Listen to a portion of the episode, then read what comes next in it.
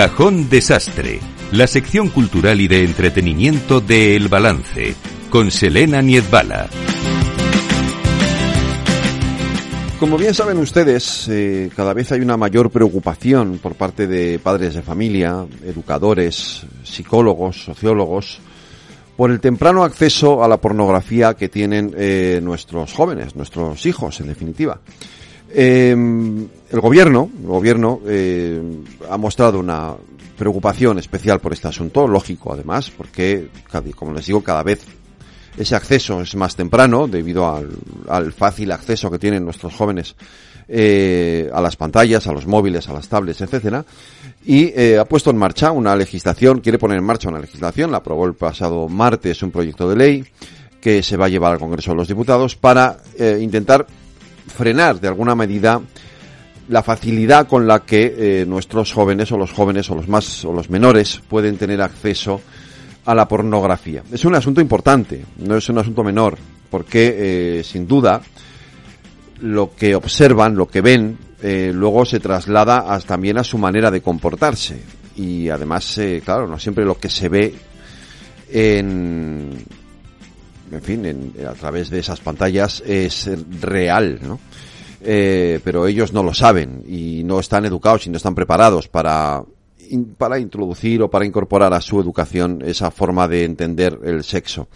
Eh, Selena Niezbala, eh, ha querido tratar hoy este asunto. Lo va a hacer de la mano de Ana Caballero, que es presidenta de la nueva sección de la infancia y adolescencia del Colegio de la Abogacía de Madrid. Y les dejo con esta interesantísima entrevista. Este martes el Consejo de Ministros ha aprobado un documento que detalla la hoja de ruta que prevé seguir eh, con el objetivo de proteger a los menores del porno en Internet. Así lo anunciaba la portavoz eh, del Gobierno, Pilar Alegría. En este sentido, quiero destacar el proyecto piloto que se está desarrollando desde la Agencia Española de protección de datos con un sistema de verificación de la edad, que además ha sido ya probado con los principales navegadores y cuyo objetivo principal es proteger a los menores del acceso al contenido para adultos.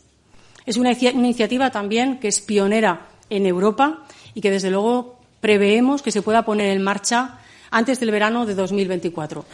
Bueno, el acceso de los más pequeños a la tecnología se produce cada vez en edades más tempranas y eso conlleva también pues una exposición prematura a todos los riesgos de la red. Siguiendo esta estela, el eh, Colegio de la Abogacía de Madrid ha decidido poner en marcha desde ya mismo una sección de infancia y adolescencia con el foco precisamente puesto en la protección de los niños y adolescentes frente a la tecnología. Dicha sección será presidida por Ana Caballero. Ella es abogada experta en transición digital. Muy buenas noches, Ana. Hola, muy buenas noches.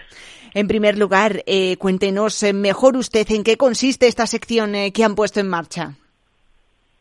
Bueno, pues la sección de infancia y adolescencia del Colegio de Abogados de Madrid consiste en, bueno, pues en una sección formada por diversos profesionales, no solamente de la abogacía y, también por profesionales de otros sectores, porque es una sección multidisciplinar, psicólogos, eh, psiquiatras, eh, eh, catedráticos de otras materias, con el fin de poder conseguir una especialización del abogado en materia de infancia.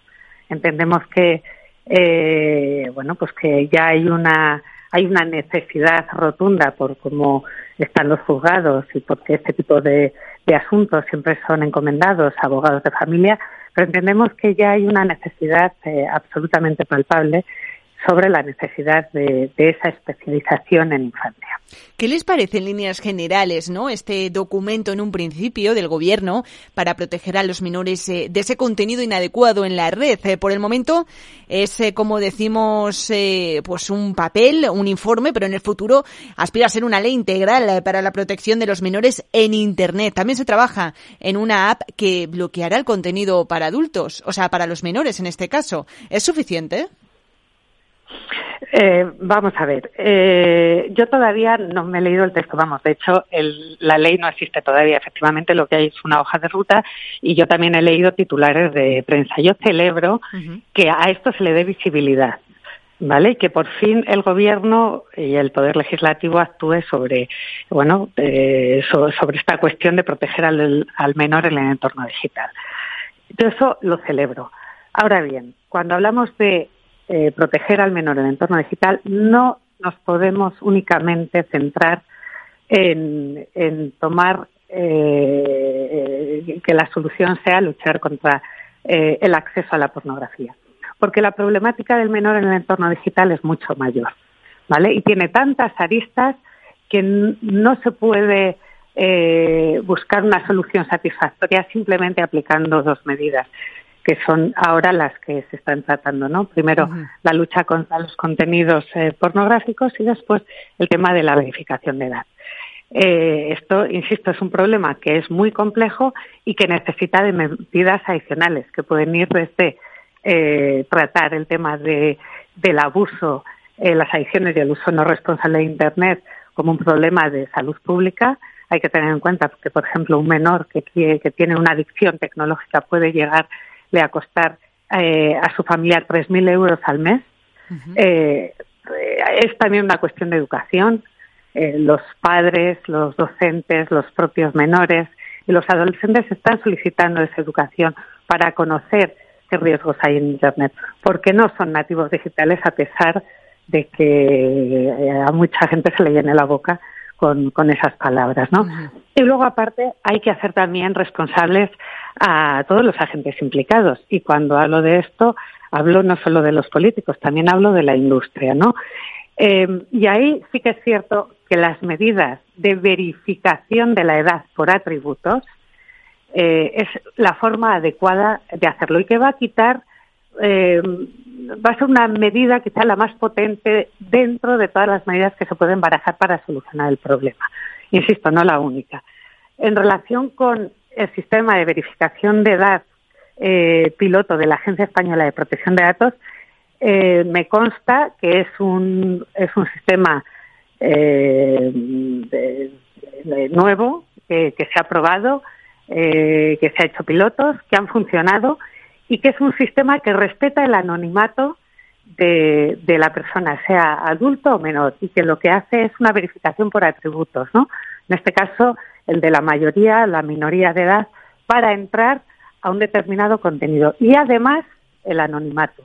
Con lo cual, eh, yo creo que sí que es respetuosa con los derechos fundamentales y me da muchísima pena el haber leído muchísimos artículos de periódico en los cuales, bueno, pues eh, esa herramienta eh, se comenta, pues eso, que no sirve, que, hmm. que ahora las páginas pornos van a tener identidades de, de, bueno, de adultos y, bueno, desgraciadamente no es así, ¿no?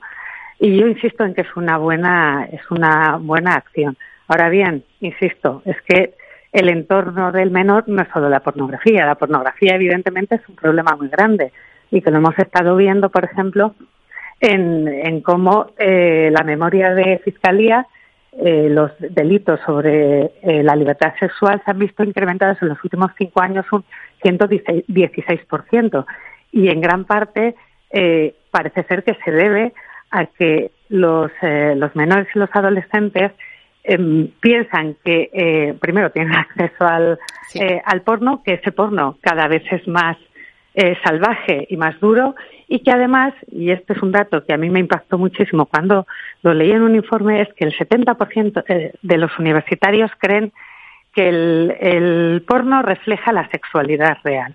¿no? Entonces, evidentemente, cuando eh, piensan que lo que ven es lo que se debe hacer, ahí se producen muchísimos problemas y muchos riesgos. Entre otras cosas, la banalización de las relaciones sexuales, la cosificación eh, de la mujer, hmm. Eh, sesgos de género. Entonces, sí que efectivamente es un problema que hay que atajar. Es que sin lugar a dudas las cifras, eh, los datos son alarmantes. Eh, según, por ejemplo, Save the Children, la edad media del primer acceso a contenido pornográfico eh, por parte de menores se sitúa en los 12 años, pero es que cerca de un 10% lo tiene antes de los 10 años. Es que estamos hablando de que pues son niños. Entonces, em, hay que ver, ¿no? precisamente comentabas en quién reside esa responsabilidad. Es del gobierno garantizar el buen uso de las tecnologías de los más pequeños, de las tecnológicas, de los padres que dan acceso a esos dispositivos eh, móviles, eh, eh, en, bueno, en consecuencia a la tecnología, a sus hijos? Pues yo creo que de todos. ¿no? Pero eh, en relación con el porno, una de las cosas muy importantes es que el porno eh, busca a los niños. ¿Vale? Hay, eh, hay pop-up que te salen como, eh, bueno, pues eh, eh generándole un interés al menor eh, por ese tipo de contenidos. Hmm. Y, y, claro, el, el menor clica y le lleva a determinadas páginas web. ¿Vale? Hay que tener también, eh, y hay que ser conscientes también de que eh, esos datos de Save the Children, una de las cosas que reflejan es que eh, los niños en muchos casos lo que están buscando es eh, conocimientos.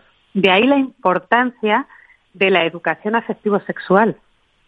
Porque los niños muchas veces se meten al porno porque quieren conocer, eh, bueno, pues eh, cosas eh, afectivo-sexuales y evidentemente no es el sitio adecuado, ni muchísimo menos, ¿no? Pero eh, por eso lo hacen. Entonces, de eso también tenemos que ser conscientes a la hora de evaluar qué, qué medidas. En cuanto a las responsabilidades de todos, ¿vale? Yo, a mí no me gusta, porque lo escucho mucho, eh, que la responsabilidad únicamente es de los padres, que le compran el teléfono móvil, que no.